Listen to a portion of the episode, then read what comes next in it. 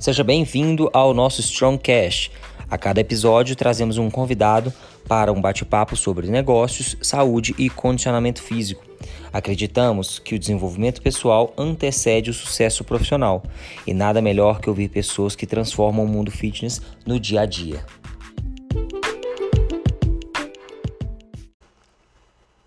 E no episódio de hoje do Strongcast, estamos aqui com Fernanda Silvestre, professora de yoga, cabulosa das invertidas. A gente vai no nosso. Quem está só ouvindo o nosso podcast não vai poder assistir, mas quem está assistindo no YouTube, nós vamos colocar aqui na imagem em algum lugar uns vídeos seus fazendo as invertidas, Ai, inspirando as pessoas que fazer uma coisa assim tão difícil parecer tão simples. Seja bem-vindo ao Strongcast. Obrigada. É, Fernanda, fala um pouquinho pra gente como é que foi os seus primeiros contatos com o esporte que te levou hoje a ter um, um estilo de vida tão saudável, é, enfim, trabalhar com o que você trabalha. Então, vamos voltar lá na sua infância. Começa uhum. contando pra gente. É. É, quando eu era pequena, eu fazia natação. Então, assim, sempre teve esporte, né? Dentro de casa, assim, meus irmãos, minha família sempre foi muito do esporte. Você e mais dois irmãos? Não, lá em casa somos quatro. Quatro. É o meu irmão mais velho, que é triatleta. Eu sou a segunda, a Juliana, que sempre fez esporte também. Uhum. E o mais novo, ele era faixa preta de judô. Tá sem treinar só, ultimamente, mas... Só atleta cabuloso. é. É. Então, é, a gente sempre fez esporte, né? No, quando era menor, fiz natação. Depois eu fiz ginástica olímpica. Então, é, fiz quatro anos de ginástica olímpica. Depois eu comecei a dançar. E aí eu, eu entrei pra dança, é, fiz jazz, balé e sapateado durante 20 anos. É mesmo? É, então... no, na, na ginástica artística ela tem... Ela pode ser competitiva também. Chegou a ser competitiva? Sim, Você não, fez não. competição? Eu, eu é, treinava, né? Na época era escolinha, treinava no Minas, uhum. mas é, sempre foi uma brincadeira, assim. Nunca foi nada é, uhum. competitivo. Tinha as competições internas, né? Mas uhum. nunca fui da equipe para participar de campeonatos grandes, não. Era mais uma brincadeira, assim, eu gostava muito. É, treinava, assim, com vontade, né? E aí eu cresci, eu falei, ah, isso não é pra mim mais, e eu fui dançar. Na época eu comecei a dançar jazz. E aí depois com, é, com a, a dança, assim, que a gente foi participar de concursos, aí sim, comecei a fazer balé clássico por causa da técnica do balé. E o sapateado também, a gente começou a participar de, de concursos. Então a gente viajava, né, pelo Brasil, assim, é, para participar desses concursos. E, mas nada profissional, não. É tudo por amor à dança. E, e, e é, é, muito fácil levar os dois, assim, porque eu vejo. A gente até teve pessoas aqui que treinavam com a gente que era uma bailarina, chegou a morar na Alemanha, fazer é, balé lá, e depois foi pro jazz.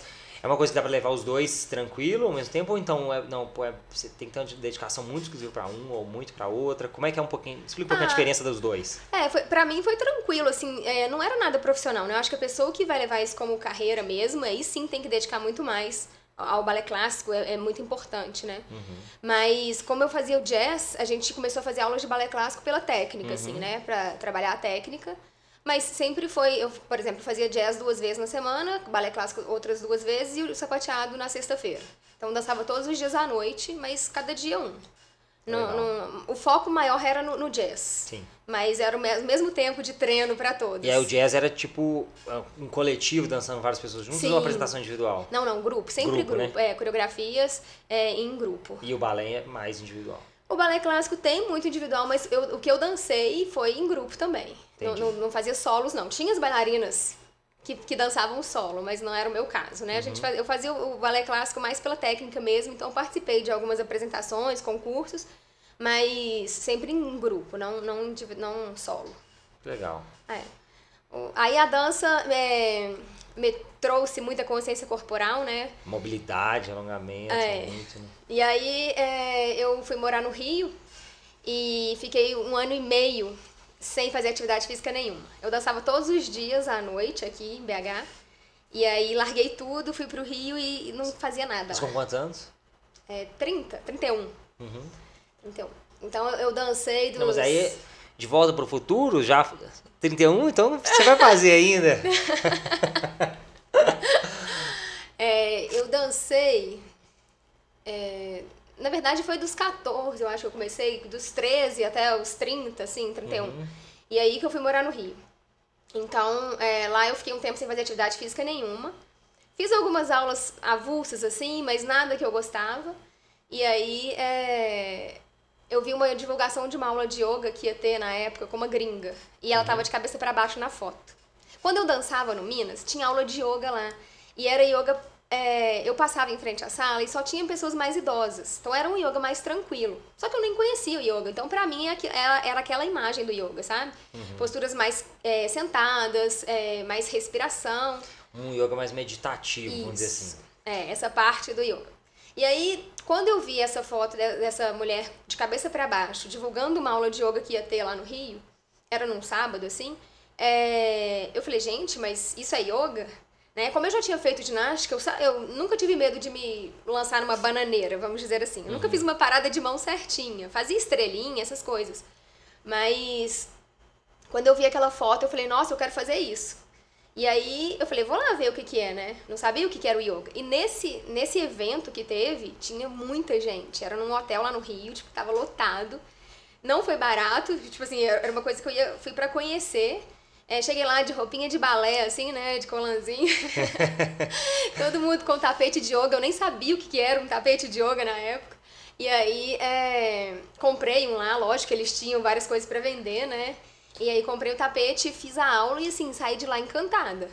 E na saída um tanto de gente conversando, eu conversei com algumas pessoas que eu não conhecia ninguém. Mas aí eu fiquei sabendo que existiam vários tipos de yoga. Foi lá que eu entendi mais ou menos, né? Então, dentro do yoga existem várias linhas. Mas já, você já, já te conquistou de primeira, assim, essa primeira. A aula dela, sim. Conquistou de primeira. Sim, porque foi uma aula, não foi uma aula leve, foi uma aula mais puxada. E ela pegou essa parte da, da, da parada de mãos, que era a foto dela lá de cabeça para baixo. Eu falei, gente, eu quero fazer isso. Então, quando eu saí de lá, eu, eu estava decidida a praticar yoga. E procurei um lugar perto, na época eu trabalhava com engenharia, né? Eu sou engenheira civil. É... E aí eu procurei um lugar perto do trabalho. Para quem conhece o Rio, eu morava na Barra, trabalhava em Botafogo. Nossa. Então eu pegava muito trânsito, não tinha o metrô ainda. pegava muito, muito trânsito e e aí eu procurei alguma coisa perto do trabalho para eu fugir do trânsito na hora de ir embora. Aí comecei a praticar em Copacabana, era mais ou menos perto. E eu acho que eu dei sorte, assim, sabe? De o horário que eu podia, que tinha nesse, nesse espaço, que era mais ou menos perto para mim, era uma aula de vinyasa que é hoje a, a, é, a, o tipo de yoga que eu dou aula. Vinyasa? Vinyasa. Vinyasa. Isso, Vinyasa Yoga. Então comecei a praticar, que foi a aula que a gringa deu lá no dia do hotel. Sim. E aí, é... e aí comecei a, a, E nem todas as, vamos chamar assim, nem todos os lugares que tem a aula de yoga tem todos os tipos, né? Então, Não, então foi meio que isso, sorte, né? É. tido um que você gostou tanto. Isso. Nesse lugar até tinha aulas de Hatha Yoga, que é uma prática um pouco mais, mais suave, assim. Uhum. Depende muito do professor, né? Ela pode ser um pouco intensa, assim, mas o Vinyasa é mais fluido. Então, Sim. a sequência é mais fluida, é um pouco mais intenso. É, existem vários outros tipos, né? Ashtanga, Iyengar, tem vários tipos é, de yoga. É, começar esse de tipo, aí o pessoal entender um pouquinho também. E, e aí, então, no horário que eu podia, tinha uma aula de vinyasa e até hoje eu sou, assim, eu adoro meu professor. Esse professor que eu comecei praticando com ele lá, é, o Luiz. Sempre que eu vou no Rio, hoje em dia, a gente, eu tento fazer alguma aula dele, eu encontro com ele na praia, assim, sabe? Ele é muito legal, uhum. a esposa dele também. Então, é, eu criei o um vínculo ali. Gostei muito do, do espaço, das pessoas. E aquilo me fazia bem. Então, assim, eu busquei o yoga porque eu queria ficar de cabeça para baixo. Ele até brincava comigo no começo que ia me levar pro circo. Porque, assim, eu caí lá, caí de paraquedas é, sem conhecer muito do yoga, né? E no começo, ele até, ele até me falou isso um tempo depois, que no começo da prática a gente fecha os olhos, respira, tem aquele momento de conexão, e eu não conseguia ficar parada.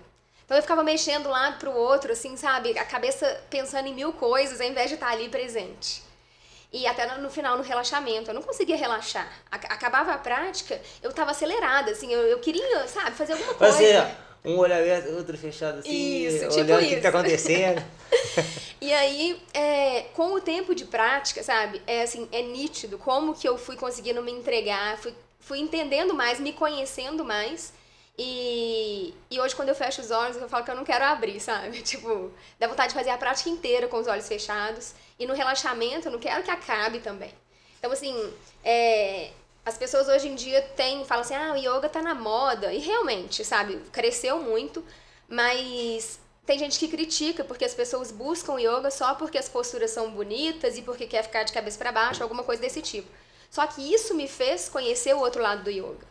Então eu sempre falo, gente, pode querer fazer só a parte física mesmo do yoga, que com o tempo você vai ver que é muito mais. Então assim, você consegue trabalhar sua respiração, se conectar, né, com a respiração, com o seu corpo, sentir assim os movimentos. As posturas são lindas, mas não quer dizer que você tem que fazer aquilo perfeito, né? Cada um tem um corpo e cada um vai fazer do seu jeito. E do seu tempo também, Isso. né? Porque a pessoa fica muito ansiosa, assim. Eu, eu, eu, comecei a fazer violão tem um ano e meio, mais ou menos. E depois que você tá mais velho, você começar a fazer qualquer coisa, é muito difícil pra você aprender, né? Então você fica assim, Pô, quero tocar igual o meu professor tá tocando, que toca há 40 anos. Então, as pessoas veem você fazendo também, ficam ansiosas, eu quero fazer essa posição logo, mas é. até ela ter aquela mobilidade, consciência corporal, né? A pessoa Sim. fica muito ansiosa. É, eu falo, gente, pratique, porque com a prática a gente vai fortalecer, vai ganhar alongamento e depois as posturas vão ficando mais tranquilas. Muitas pessoas me perguntam: ah, quanto tempo que você demorou para conseguir ficar parado numa parada de mãos?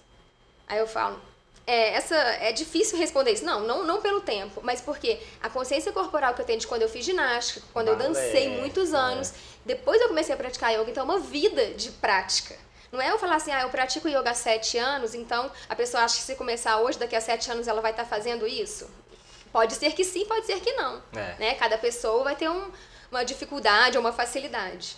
Então eu acho que o importante não é pensar é lógico que a gente tem que ter um objetivo, eu quero chegar lá, sabe? Mas não pensar no tempo que isso vai demorar. Sim. É, a gente fala muito no yoga que a gente tem que curtir o processo. A caminhada. É. é. Então é um passinho de cada vez, um degrauzinho que a gente vai subindo, sabe? E é gratificante ver essa evolução. Ah, com certeza. E não só em mim, né? Eu vejo hoje nos alunos, assim. Como é. que, que dá pra ver que eles evoluem e, e e quando eles dão um feedback, sabe? Nossa, eu não conseguia fazer isso, agora eu tô fazendo. Nossa, é muito bom. É muito legal. E, e a gente fala isso muito aqui também no treinamento esportivo, no treinos, nos treinos de crossfit, competitivos, isso você falou do processo.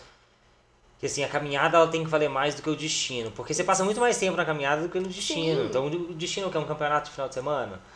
Pô, e quanto tempo você treinou pra chegar ali? Uhum. Quatro anos? E aí pode anos? ser que você chegue lá e é, deu alguma coisa de errado. Acontece, né? então assim, a caminhada tem que, tem que valer a pena, né? É. Vamos começar a explicar um pouquinho as diferenças dos, dos tipos, só para o pessoal poder mais ou menos situar. Os tipos de yoga, tá. explica um pouquinho essa diferença, o que uhum. é cada um. É, então, quando eu fiz a primeira aula lá foi de vinyasa, eu comecei a praticar a vinyasa e depois eu fiz algumas aulas com outros professores, né, encaixando em alguns horários assim para mim, e aí que eu fui conhecendo mesmo. Então, a prática do Hatha Yoga é... O Hatha é o mais famoso? É o, o Hatha Yoga é de onde surgiu o yoga. Ah, então, assim, sim. eu fui pra Índia em janeiro de 2020, antes da pandemia, fiquei lá um Não, mês. pegou assim o último. É, tipo isso. A gente tava na Índia, quando a gente voltou, eu fui com duas amigas. Quando a gente voltou, o pessoal nos aeroportos tudo de máscara e a gente nem sabia. Porque aqui no Brasil não, não existia é, Covid ainda, né? é. né? Mas lá na, na China já tinha. Então, assim, a gente não sabia o que estava acontecendo. Mas aí a gente voltou da Índia. Não, tô falando da Índia. É. É, quando a gente foi pra Índia, é, eu vi, você vê que lá eles têm aulas de Hatha Yoga e Ashtanga. São as duas linhas do yoga que vieram da Índia.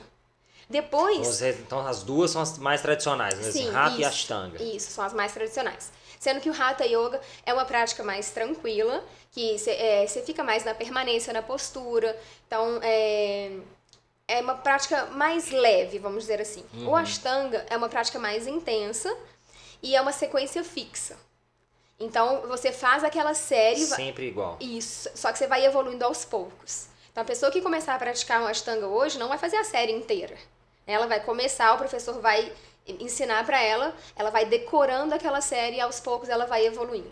Então, se você entra numa aula de Hatha Yoga, estão todos os alunos na mesma postura, o professor guiando e todo mundo igual. Se você tá numa, entra numa sala de Ashtanga, cada um está numa postura diferente. Porque as pessoas vão decorando a série e vão fazendo no seu tempo. Ah, Fica entendi. cinco respirações em cada postura. Fia cada pessoa tem um tempo de respiração. Então o professor está ali e vai ajudando um por um individualmente. Né? Diferente do Hatha Yoga. Então, essa, lá na Índia, a gente tinha, era um curso de multi-style yoga. Então, uhum. tinha aula de Hatha e de Ashtanga com professores indianos. A aula de Vinyasa era com um professor do Canadá. Então, a, o Vinyasa foi uma prática que, que foi, ela veio do Ashtanga, mas sem sequência fixa. A gente pode fluir. Então, cada aula Mas ela surgiu também na Índia ou não? Ela não. surgiu já. Eu acho que, pra te falar a verdade, eu nem sei, mas pra mim foi, foi no, no Ocidente. Entendi. É, então, assim, é, não é daquele lado de lá, sabe? É tipo, é tipo o cream cheese que a gente coloca na comida japonesa aqui, né? veio o sushi, veio o sashimi e a gente colocou cream cheese. Isso, tipo e, isso. Aí e a comida japonesa, né? Só que não. tipo isso. Então não surgiu na Índia, aí surgiu em alguma isso, adaptação em outro lugar. Sim. Então, assim, hoje em dia, se você viaja pra Europa, por exemplo, quando eu fui pra Inglaterra, eu fiz aula de vinhaça lá. Entendi. E, e é o mais comum sabe? Uhum. É, é, pelo menos assim, lá foi nesse espaço que eu fui, tinham vários tipos de aula que mais tinha era de vinyasa.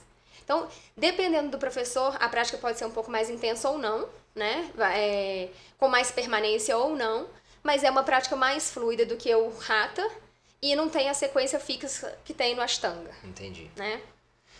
Além de, dessas três, tem mais. Três, tem é. mais. O Iyengar, que trabalha muito a parte de alinhamento, que usa muito é, os props, que gente, é, são os bloquinhos, o cinto, é, almofadas, bolster, cadeira, para trabalhar mais o alinhamento na postura.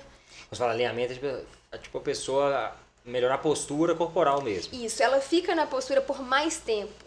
Então, assim, vai pegando em cada detalhe, sabe? Tipo assim, você começa lá da base, aí seu pé tem que estar tá bem alinhado, não pode estar um pouquinho para dentro, tem que alinhar o pé, depois o joelho, aí o quadril, e você vai alinhando o corpo na postura. Então, é mais permanência, é, não, não, não é que é leve, não. Uhum. É, é, é, intenso, dependendo da postura que você tá, né? Que você tem que ficar na postura, trazendo consciência para cada parte do corpo. É, lá no Namá tem uma aula que a gente não chama de aenga, a gente chama de alinhamento ah, tá. Né? Então, assim, as pessoas vão mudando os nomes também, né? Vão ah, criando coisas novas. Pra ficar mais fácil também das pessoas é se identificarem, é. falar. Tem... Fala pro outro assim, eu faço a... O que você faz? Eu não entendi. Então, dá um nome também. Inventa o nome, é. Tem a prática de Hot Yoga, que é feita numa sala aquecida.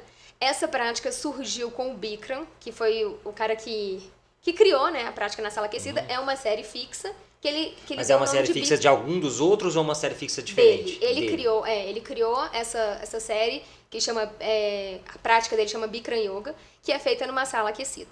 Aquecida até quantos graus? 40 graus. Tem que ser tipo 40. Isso, é. E aí, aqui em BH, é, tem o espaço Namá, que tem a sala aquecida. No Rio de Janeiro é só fechar a porta, fechar a janela e pronto. Pode fazer Já em qualquer dá lugar. uma sauna. Mas lá no Rio tem também, né? Uhum. Só que a aula que a gente dá aqui no Namá, a gente não chama de Bikram, porque a gente não segue a série igual Exato. é. Exata, isso. Porque é muito difícil? Ou... Não, porque a gente fez algumas variações, Entendi. né? É, então a gente chama de Hot Yoga, que é uma prática feita na sala aquecida. E daí a gente começou a dar aula de vinyasa também na sala aquecida, que a gente chamou de Warm Flow. Ao invés de 40 graus, a gente coloca a sala a 37 Entendi. e a prática é mais fluida. E, e qual que são os benefícios dessa específica? Só pra gente Da sala aquecida? É, o porquê, de, por que ele criou isso na sala aquecida? É, quando, quando o corpo está mais aquecido, a gente tem mais mobilidade. Mobilidade. Isso. Então ajuda a gente ir além nas posturas, né? É, é, a ideia principal é essa. E o fato de suar. O, o, é, quando a gente sua, a gente elimina toxinas Sim, através do suor. Pra fora é, então essa é a ideia mesmo. De deixar o corpo ir e, e eliminar as toxinas. Uhum. Tem gente que ama e tem gente que não se adapta. Porque quando tem você entra na sala. Claustrofóbico. Tem gente que não gosta de sauna, né? Então Isso. deve ser mais ou menos parecido. Você entra na sala, é, você já tem aquele choque, assim, né? Mas o negócio é você estar tá presente, se conectar com você e, e respirar. Porque se a pessoa fica um pouco desesperada, ela não consegue ficar lá dentro. Tem alunos que no meio da aula saíam. Hoje em dia não está tendo essa aula aqui, porque a gente tem que dar aula com porta e janela aberta, então a gente não está usando mais o aquecimento. Está tendo só aula de vinyasa, não mais aquecida. Mas quando era aquecida, é, a gente tinha alunos que no meio da aula saíam um pouco, respirava lá fora e voltava. Não é o ideal, porque dá um choque térmico. O ideal é dar a sequência Isso. inteira, né?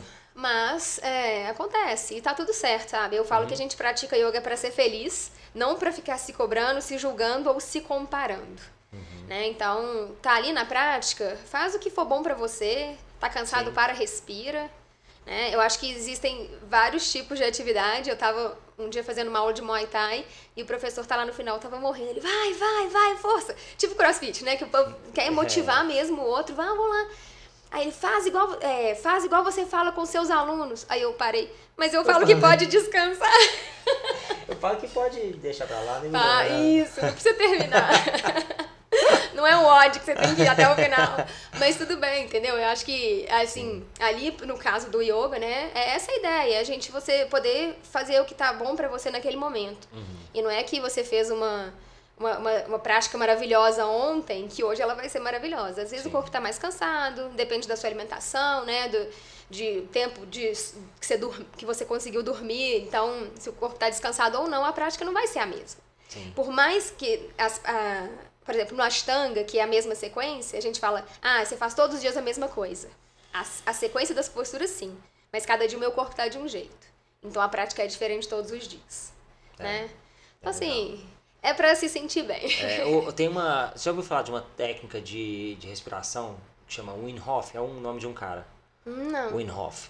Esse Wim Hof, ele é até era conhecido, muita gente chama de The Iceman, porque ele bateu recordes de ficar mais tempo no gelo, mais tempo sem respirar, não sei quantos minutos debaixo d'água, já fez apresentação em circo e depois dele ser tão extraordinário isso, ele, ele foi para ciência, estudaram ele em laboratório, o que, que ele fazia, e aí ele passa cursos, técnicas e etc. de respiração.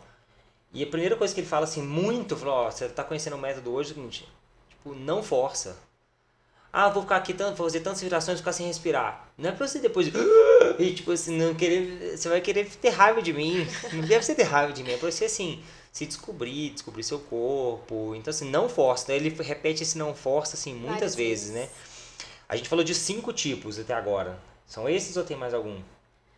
Pois é, então assim, vai, vão existir vários tipos. Existe o Rocket Yoga, que é uma prática que veio também do Ashtanga, que é uma sequência fixa, mas a gente pode mudar umas coisinhas, não é tão, tão rígido assim igual o Ashtanga, uhum. porque as práticas às vezes que é uma prática guiada. Né? É uma série fixa, mas é guiada. Então, a prática demora dependendo uma hora e meia, e se a gente tira algumas posturas, a gente faz aula de uma hora. Então, o Rocket Yoga.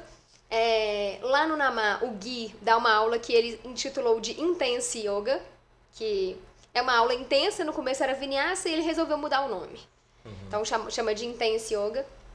É, existe Power Yoga, que também é um, é um vinyasa mais forte. Eu acho que no final das contas é tudo a mesma coisa.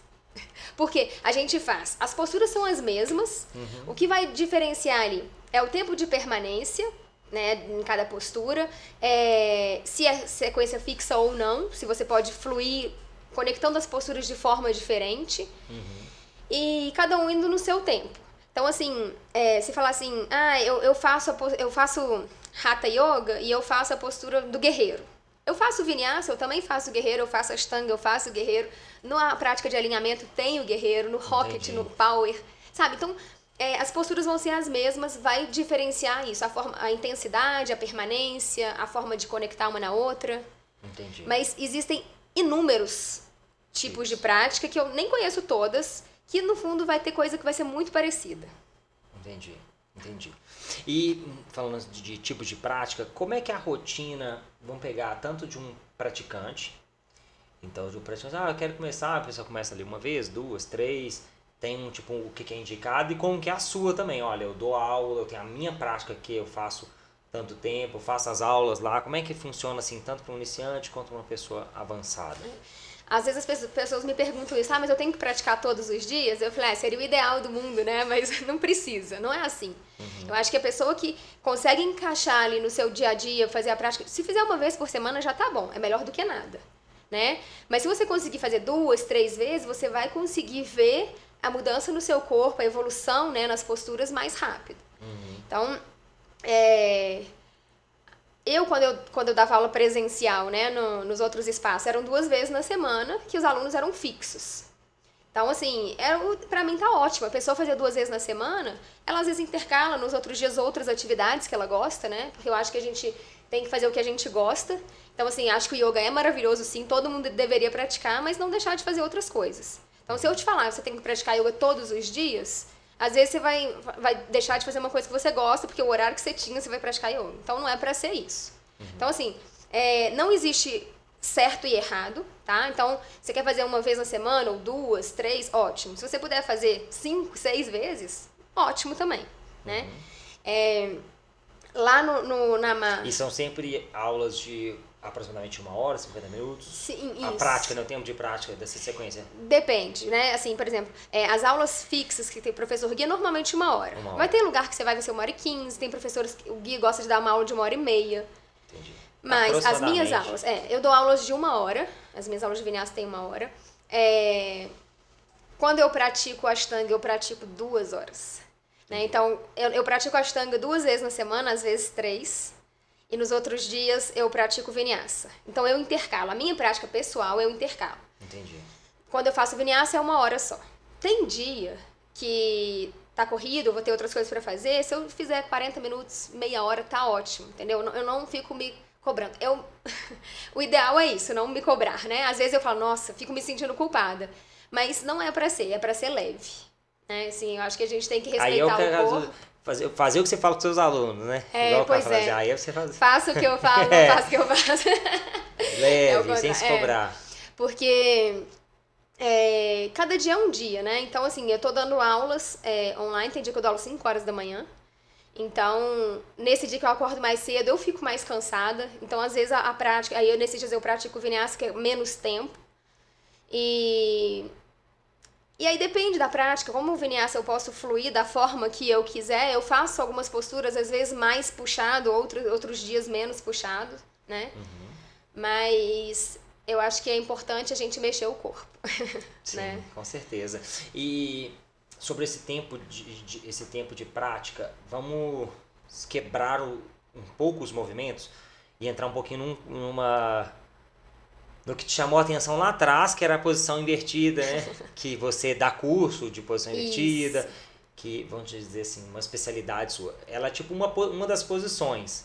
Existe essa quebra de posições, existe uma demanda mais por ah, não, muita gente quer fazer isso, então por isso surgiu essa demanda de aprender exclusivamente essa posição. Uhum. Como é que funciona treinar separado para poder vezes evoluir no todo? É, nas minhas aulas de vinyasa, é, a aula dura uma hora. No final da prática, antes do relaxamento, eu dou alguns minutinhos para as pessoas fazerem as invertidas. Mas eu deixo bem claro que ninguém é obrigado a fazer, né? É, eu falo que a maioria dos alunos gostam, mas a pessoa às vezes não quer, não precisa fazer. Existem algumas invertidas diferentes, né? Com o apoio da cabeça, ou só os antebraços, ou as mãos, no caso a parada de mãos. E então, assim, muitas pessoas vieram praticar comigo porque querem fazer as invertidas. Então, no final das aulas eu sempre dou.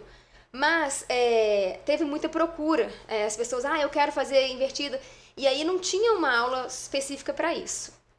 E aí eu comecei, é, eu morava no Rio ainda, né, na época, e uma aluna minha falou assim, por que você não faz um workshop de invertidas? Ela que me deu a ideia.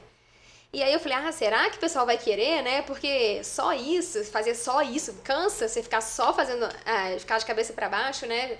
Eu falo que a prática é, prepara o corpo. Uhum.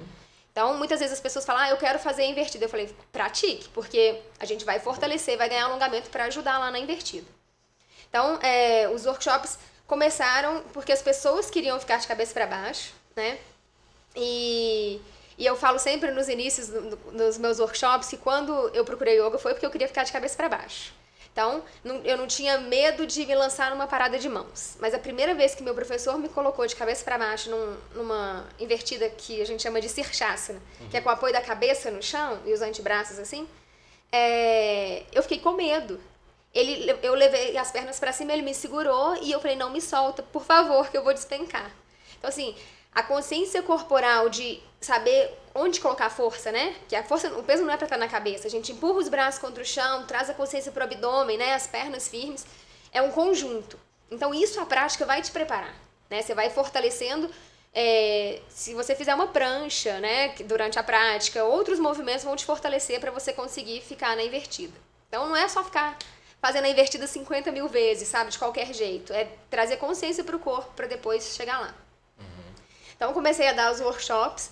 E aí eu ensino nesses workshops as, é, as três invertidas, sem variações. É, porque a gente pode ter, a gente tem várias variações, né? A gente pode mudar a posição das pernas quando a gente está de cabeça para baixo.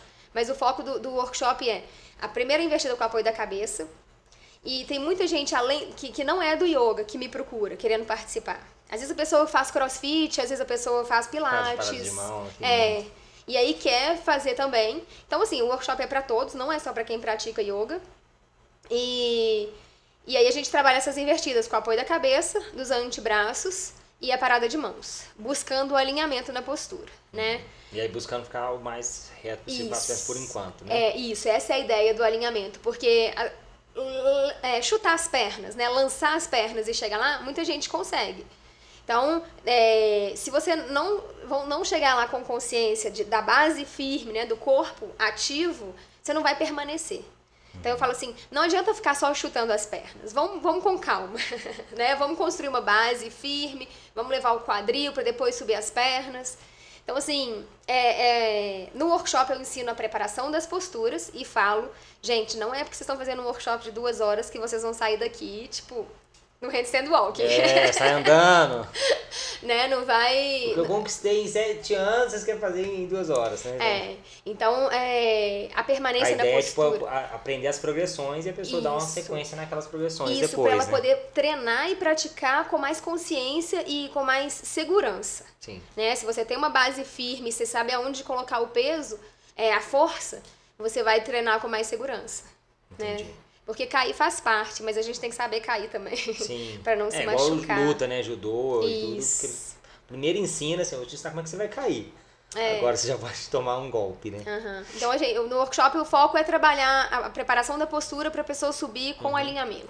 E tem alguma, alguma outra posição que é muito demandada, que tem, vamos dizer assim, as pessoas gostam até de treinar ela separado, ou um, um foco mesmo, assim, que você percebeu recentemente é a invertida? Eu dou workshops também de, de arm balance. São posturas de equilíbrio sobre os braços. As invertidas são arm balance, porque a gente está com apoio dos braços.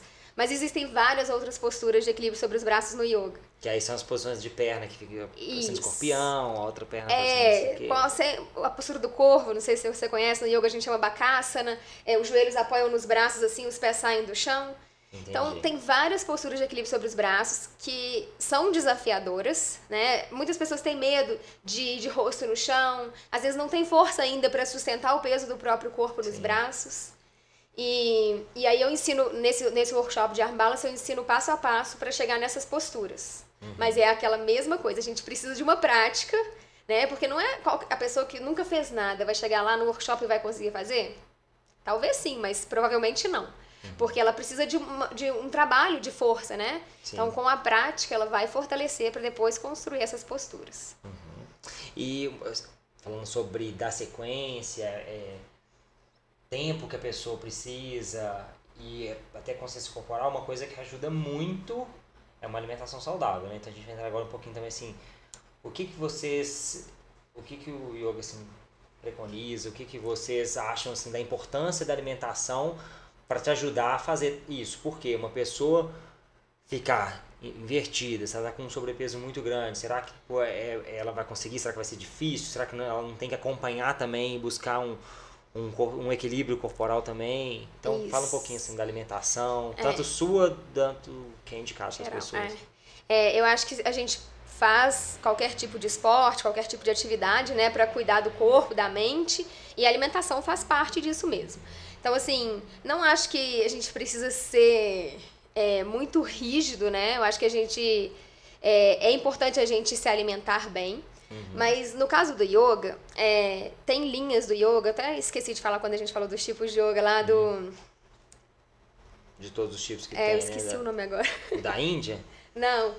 É, ah, The Rose, método The Rose. O De Rose criou essa, essa linha do yoga e hoje em dia ele, ele se auto-intitula método de alta performance. Ele saiu do yoga. Ah, né? Então, é, para fazer formação em, no método De Rose, que é Swastika Yoga, é, a pessoa tem que ser vegana. Então, é, ou vegetariana, não sei te falar a verdade. Uhum. Mas então, assim, tem muita gente que, que, que fala isso. Ah, para você praticar yoga, você tem que ser vegetariano, ou você tem que ser vegano. E no começo, quando eu comecei, quando eu fiz a minha formação, é, a minha primeira formação, né, que eu fiz algumas já, a minha primeira formação, a professora nunca falou sobre alimentação. Existe a medicina do yoga, que é a Ayurveda, uhum. que, que realmente é, as pessoas são, que, que, que praticam isso, né, são vegetarianas. E aí no começo eu me, eu me, me cobrava, me julgava, eu falava, nossa, eu preciso ser vegetariana para poder dar aula de yoga. Depois eu fui abrindo a cabeça e falando, gente, é, não tem que ser nada, sabe? Eu tenho que me sentir bem comigo mesma.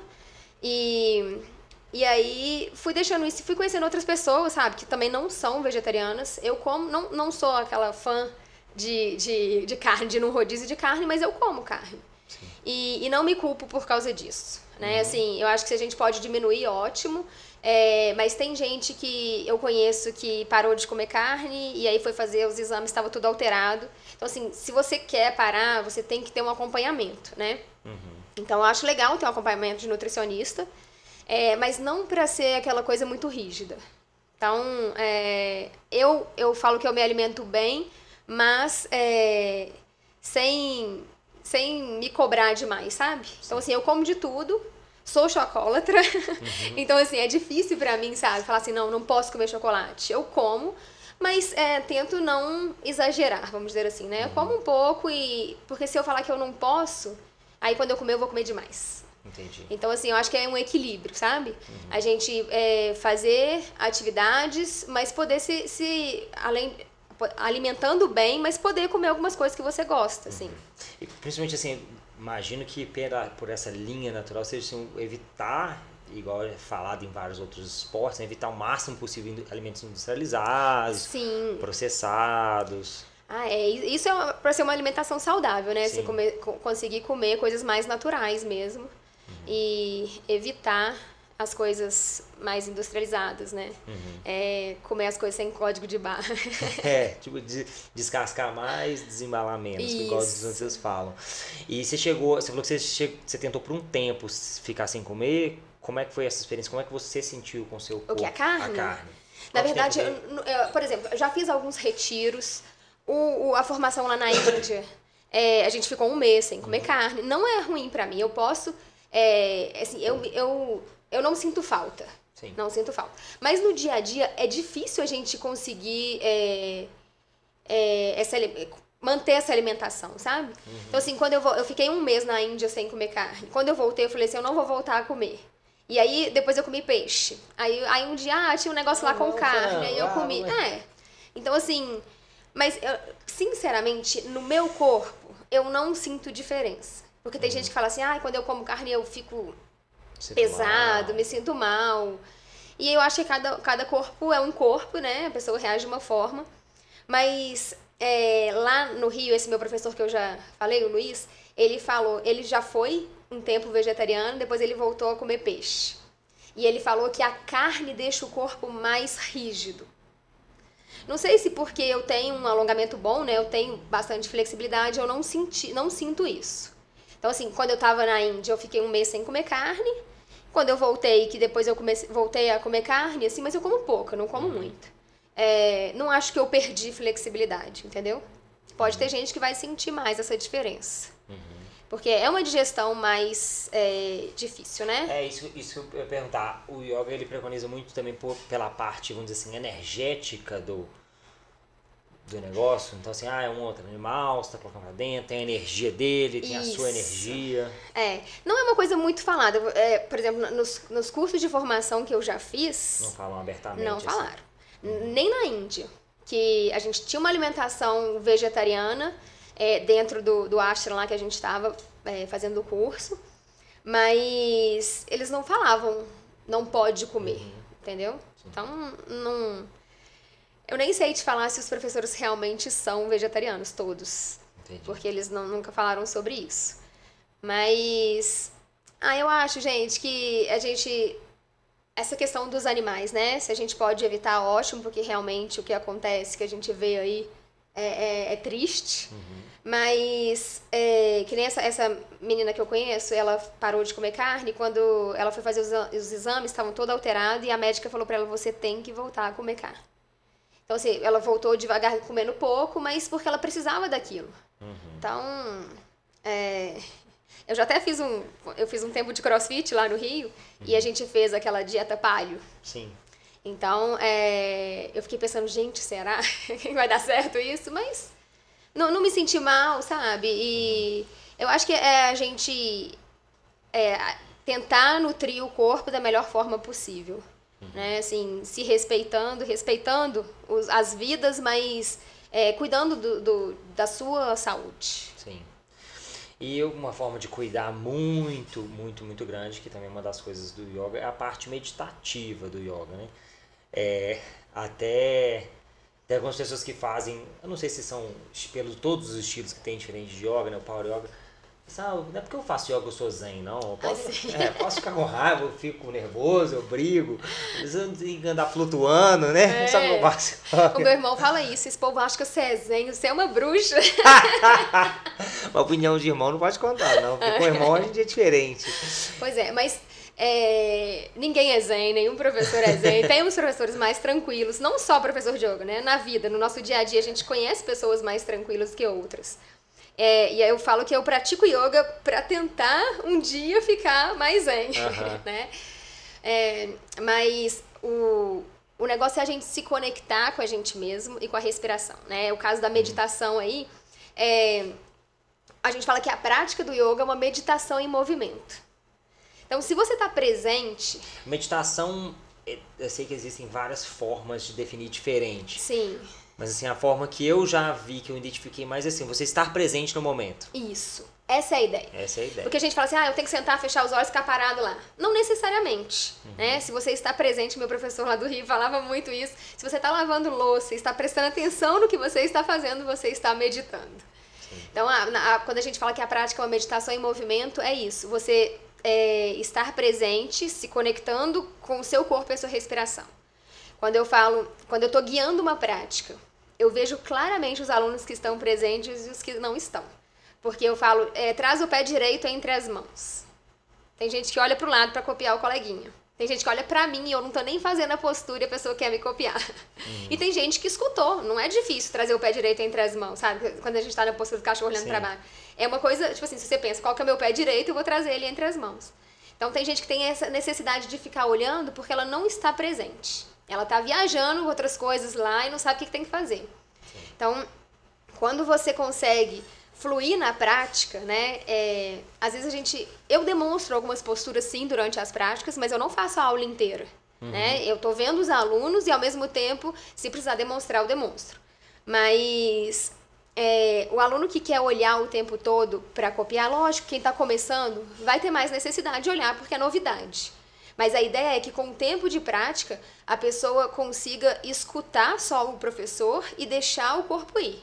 Então, assim, você está você tá presente ali, sabendo, é, escutando e, e, executando. Né? Por isso a gente fala uma, é uma meditação em movimento, que você está é, prestando atenção no que você tem que fazer e se conectando com o seu corpo. Mas eu, nas minhas aulas, eu gosto muito de começar com os olhos fechados, é um momento de conexão, eu não chamo de meditação, mas é um, um tipo de meditação porque você vai prestar atenção na sua respiração.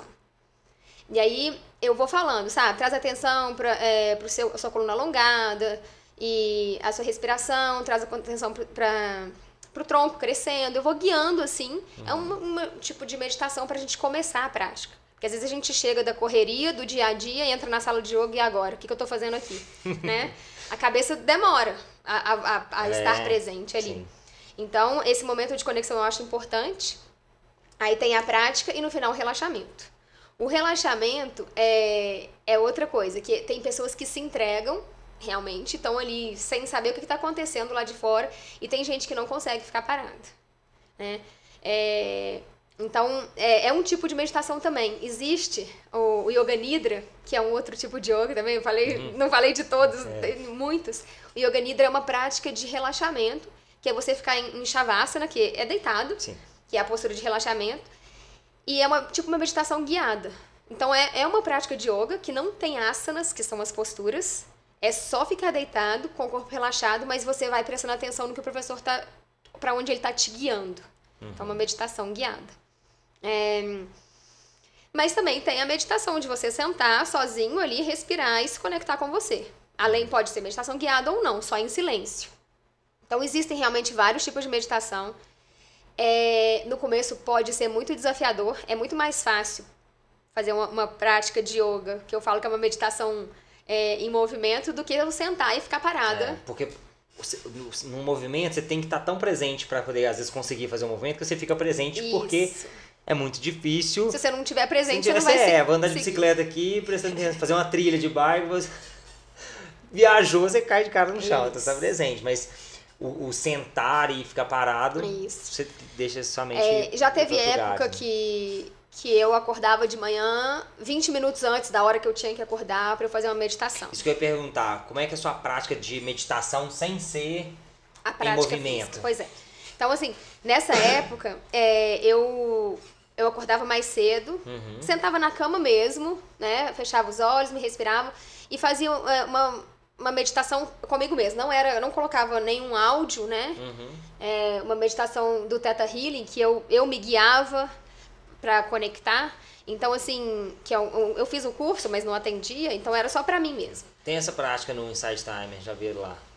Então, assim, é. Então, assim, eu, eu. Era uma coisa que funcionava. Eu ficava 15 minutos, às vezes 20 minutos. Uhum. Né? Sentada ali, respirando, trazendo atenção. É lógico que a, que a mente às vezes vai longe e aí você traz de volta. É isso que é a ideia, né? Não quer dizer que você não vai pensar em nada.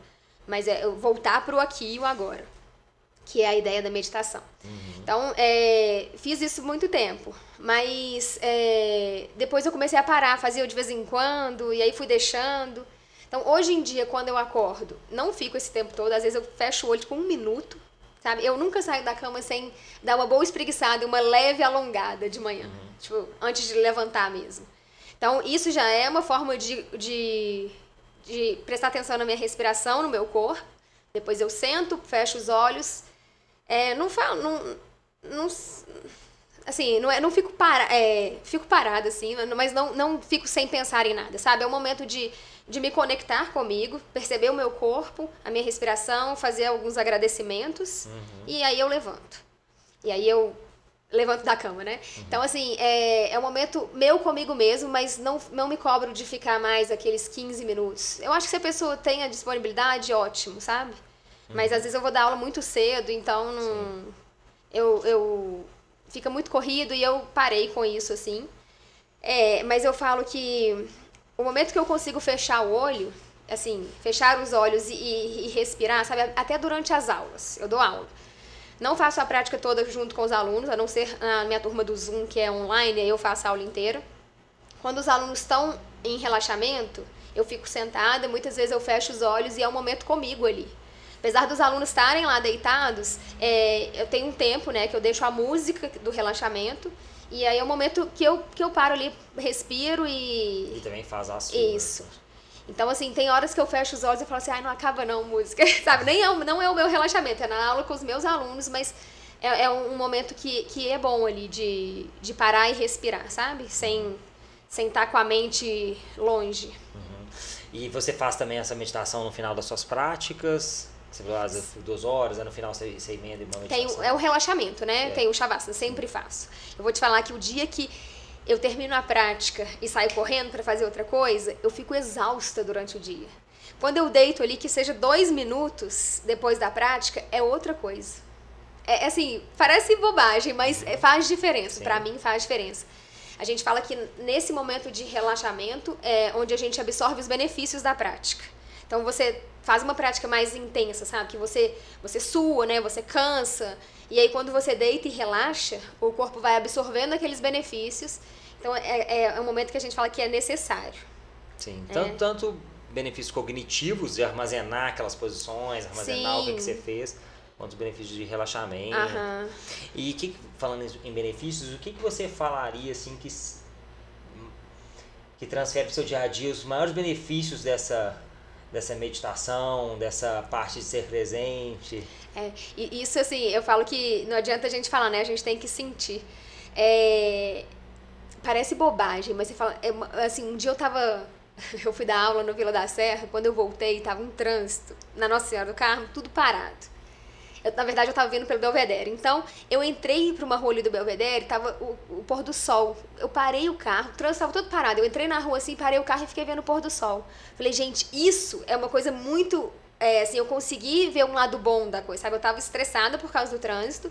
E eu acho que isso, a meditação, faz a gente perceber o, o se enxergar, sabe? Tipo assim, eu tô no momento que eu tô com raiva, tô nervosa, porque acontece com todo mundo, uhum. é, eu posso parar, respirar e tentar ver um, uma outra coisa que eu posso fazer para melhorar aquilo. Né? E eu uhum. acho que isso é da meditação. É, é, você, quando você consegue se conectar com você, você consegue enxergar outros lados, né? É, eu sei que a gente fala, ah, good vibes, essa tá na moda, né? Vamos ver o seu lado positivo das coisas, mas não é fácil. Uhum.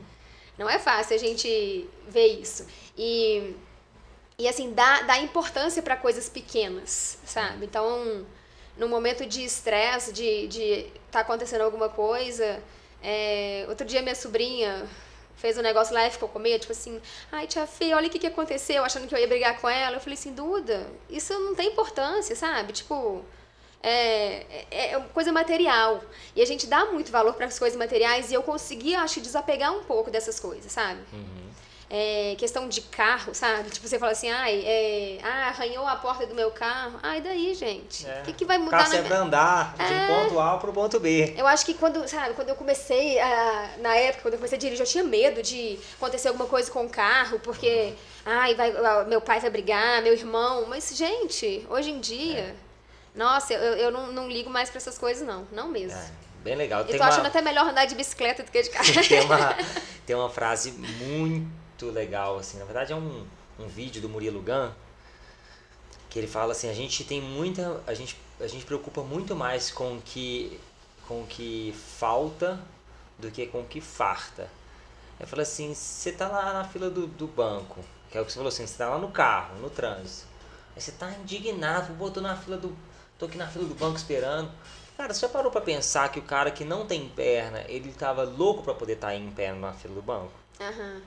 É, Aí assim, você tá no trânsito, você parou pensar que você tem um carro? Pois é. E que muita gente, a maioria, não tem. Então, assim. Tá em pé no ônibus, é, parado nesse mesmo trânsito. Eu, assim, é difícil, né? É difícil, mas assim, é sempre. Sempre tem um lado bom. É. E o que, que você indica para as pessoas assim, ah, começa a contar o Carneirinho. Come...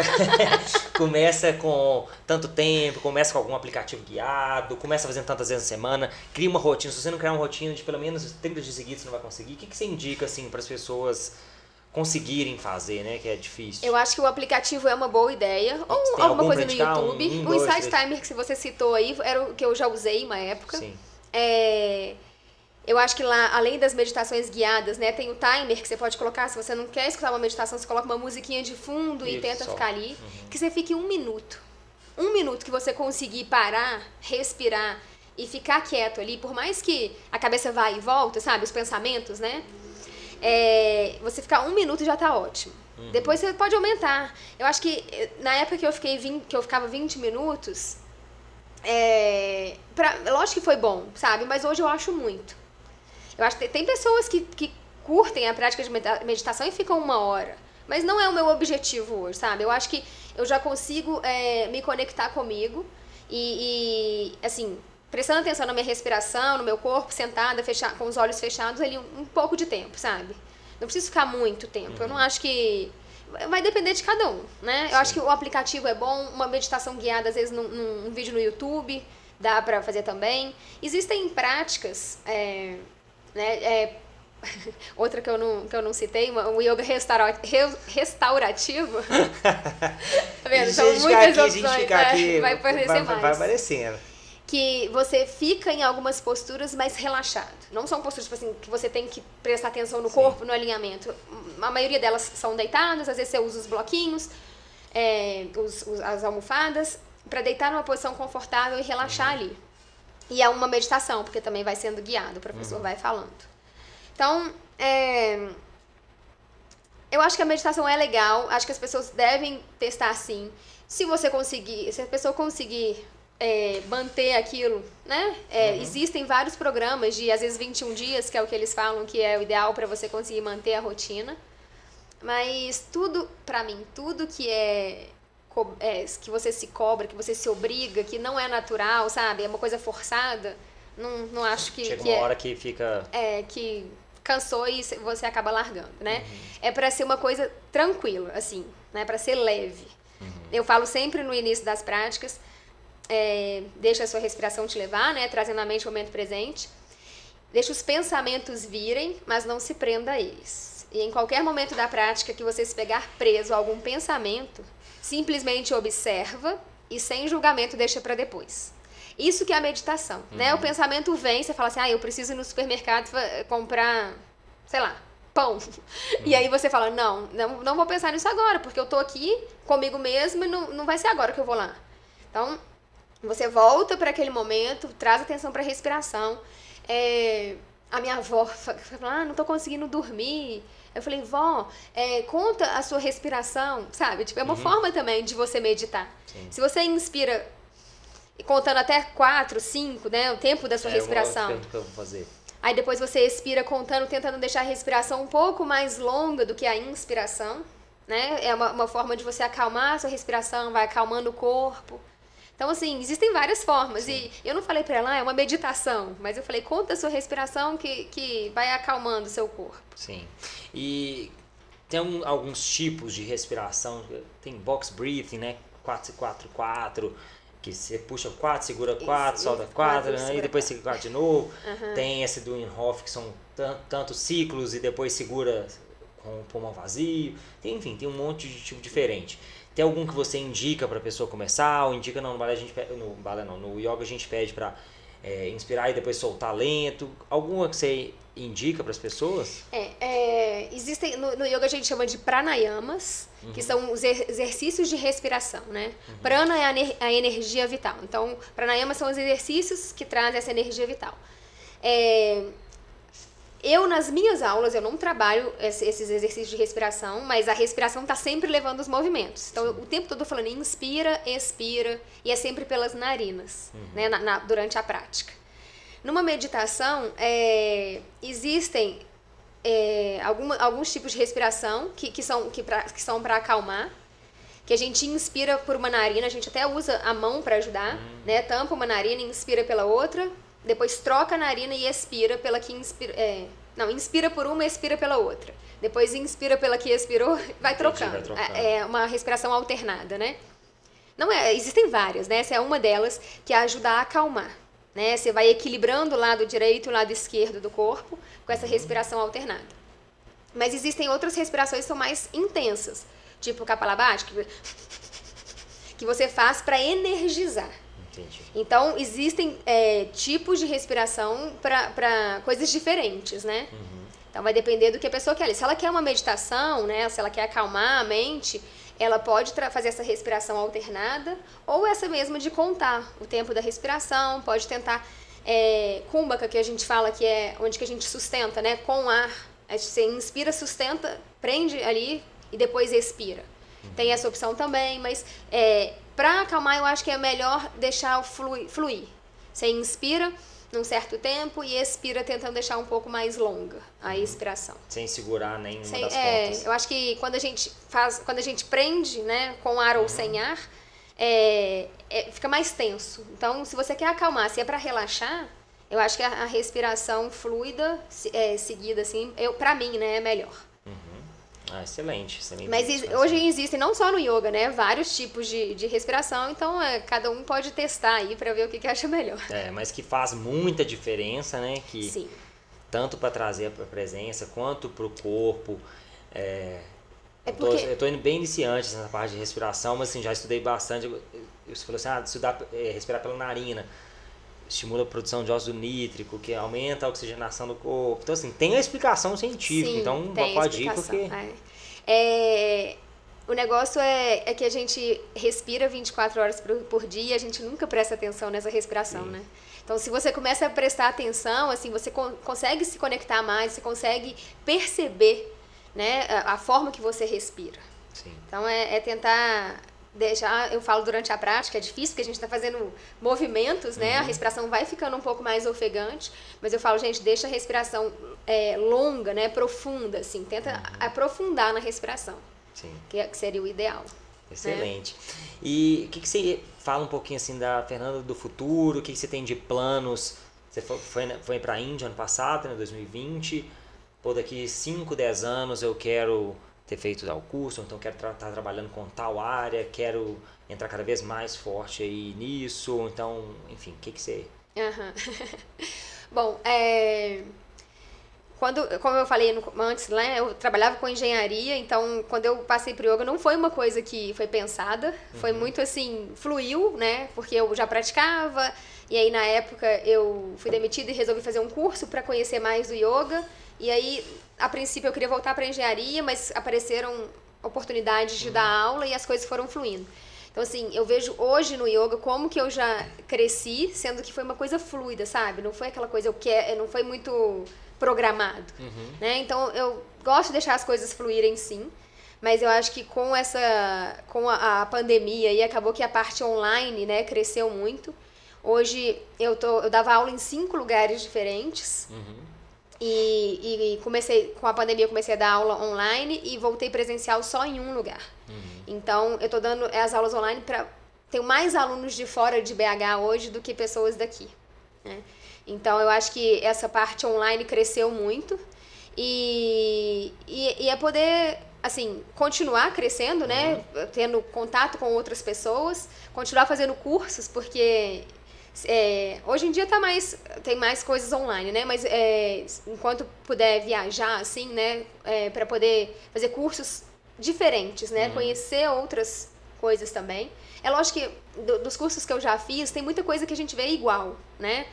A parte de teoria, assim, do- dos chakras, né? Tem muitas coisas que a gente vê em todos os cursos. E tá tudo bem também. É, mas é sempre bom ver coisas diferentes. Então, é, poder fazer mais cursos, é, co- conhecer pessoas diferentes, né, assim, novos alunos e e eu acho que expandir o- os workshops, né, Sim.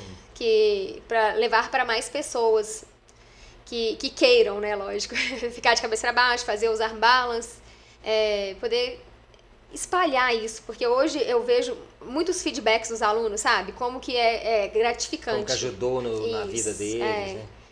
Então, acho que poder levar isso para as pessoas, né? Porque é bom para mim e, e é bom fazer bem para o outro Sim, também. Com certeza. Então, eu acho que isso é bem legal no yoga. Ótimo. E o que que você indica para as pessoas? é, eu gosto de indicar sempre no final do, do nosso episódio um livro ou um documentário, alguma coisa que pode, enfim, te ajudou, te inspirou ou pode ajudar as pessoas. Mas se também quiser indicar literatura, fala, ah, quero indicar Machado de Assis. Enfim, pode indicar, mas o que, que você tem para indicar de livro ou documentário? Tem alguma coisa aí para inspirar as pessoas, para ajudar? Nossa, tem um documentário, agora eu não vou lembrar o nome dele. É, é de uma menina que. que ai, ela, ela, tava meio que em depressão, assim, sabe? Como que o yoga mudou a vida dela. E. Eu não vou saber o nome. Depois você pega e aí eu coloco na descrição. Ótimo, Eu isso. coloco na descrição do vídeo. É, livros de yoga tem vários, né? Assim, eu acho que. Não precisa ser de Que- yoga, tá? foi- Pode ser de qualquer coisa. Aham. Pode ser de yoga, mas pode ser de qualquer coisa. É. Ah, eu acho que, que a pessoa. Desculpa. Não. É. Ah, é difícil isso, porque. Hoje eu tô lendo um livro da René Brown, mas não. É... Pode ser esse, se quiser. Ela é muito boa, já li o livro. Muito boa. Ouse Liderar dela. É. Mas. Ah. Acho que cada um va- vai ter que bu- buscar o que gosta, sabe? Assim, eu acho que os livros de yoga é para quem quer aprofundar na prática em si, né? Que vai falar das posturas, das respirações. Tem os livros de Ayurveda que falam dessa parte mais energética, de alimentação também, né? Dos exercícios, às vezes, para cada tipo de pessoa. No yoga, é, a gente divide as pessoas em, em Vata, Pitta e Kapha. Dependendo da- da- de cada um, né? Do- do- das qualidades de cada um. E aí tem ah, os exercícios específicos para esse tipo de pessoa, né? Que esses livros vão falar. Aí você vai, vai identificar qual que é o seu perfil ali e ver o que, que é bom para você, sabe? Tanto de alimentação, quanto de prática, quanto de exercício de respiração. Mas a pessoa tem que querer buscar isso, sabe? Assim, que não necessariamente a pessoa que está praticando yoga está interessado nisso, né? Sim. Mas. Ai, hoje em dia tem tanta coisa disponível aí, né? Não tô, não tô lembrando de nenhum agora que, que, que eu tenha visto. Os nomes, eu sou péssima com o nome. Não, não tem problema. Se quiser depois passar, pega o do, esse, esse documentário da menina e aí eu coloco Tá, eu vou, eu vou olhar, eu vou olhar o nome que eu achei bem, bem legal. E onde que as pessoas podem acompanhar o- seu trabalho, enfim, rede social, o que você tem, os workshops, quando é que ela fica sabendo. É, eu tenho é, divulgado mais no meu Instagram mesmo, que é FD Silvestre. Meu nome é Fernanda Dairel Silvestre, né? Então, meu Instagram é FD Silvestre. E eu divulgo lá os workshops. Além disso, eu estou dando aulas online. É, tenho turma no Zoom. Aqui em BH eu dou aula no Namá, que é um espaço de yoga lá no- em Lourdes, né? E E é isso. Beleza. Fernanda, muito obrigado pelo seu, pelo seu tempo, por ter vindo aqui, para a gente poder gravar, trazer esse conhecimento para as pessoas do yoga, da meditação, da alimentação saudável, de ser presente no momento. É, você já é uma pessoa que inspira pessoas. É, e tenho certeza que a sua história e seus ensinamentos e tudo que você trouxe aqui pra gente vai inspirar mais pessoas ainda. Então, obrigado pelo seu Obrigada, tempo. eu que agradeço. Valeu. Obrigada. Namastê.